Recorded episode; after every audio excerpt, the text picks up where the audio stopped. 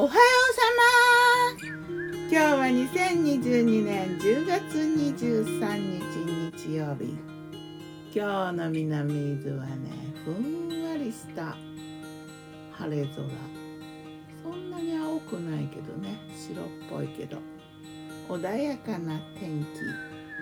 今日は霜降を迎えて霜降るって書くね。昨日の我が家のメニュー昨日我がメニューじゃん昨日のお昼はね新米白米だな。新米の美味しさを堪能するメニューを組んでみようかなと思って。アジの開きレモン添え大根焼き。こんにゃくを煮たやつとね佃煮。これ前に作った昆布としいたけのこう佃煮。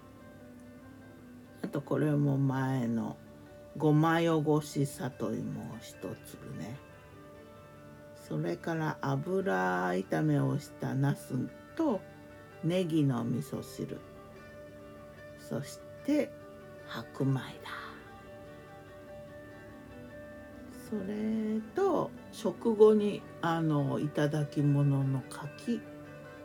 なんかね今回の柿はね種がねいっぱいだったけど少し甘かったかな。そんな感じ。夜はね里芋のコロッケ定食。パチパチパチパチ。キャベツと缶詰のコーンとレモンを添えて里芋のコロッケ。里芋コロッケの中身はね、えー、じっくり炒めたみじん切りの玉ねぎとで途中からそこに豚ミンチを入れてねで塩コショウと。ちょっと迷ったけどナツメグ入れて。それでうんパン粉。卵と小麦粉がねなかったからねなんか宿泊したけどまあ片栗粉とパン用の強力粉で。でパン粉をつけてあげた。味噌汁は豆腐とわかめだった。サクサクねっとり。美味しい。そんな感じ。さて魔女の考察。魔女子里芋コロッケ。久々に作ったね。里芋コロッケってやっぱなんとなく和風な感じ強いよね。初めて食べたのはね和食のお店海の近くのねなぜそこで里芋コロッケをチョイスするかな。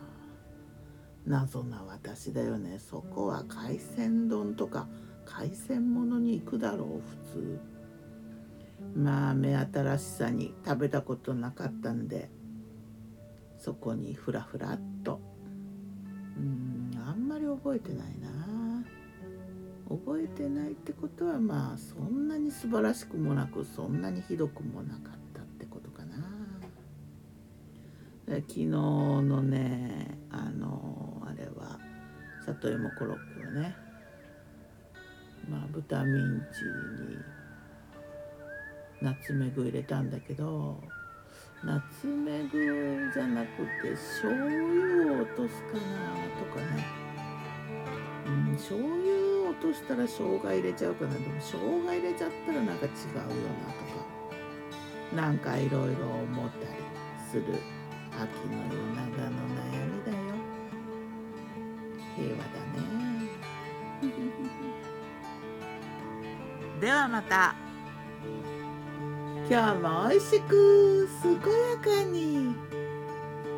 もう次は立冬ねえもうすぐ立冬だギターは藤井声はよったんでした。またね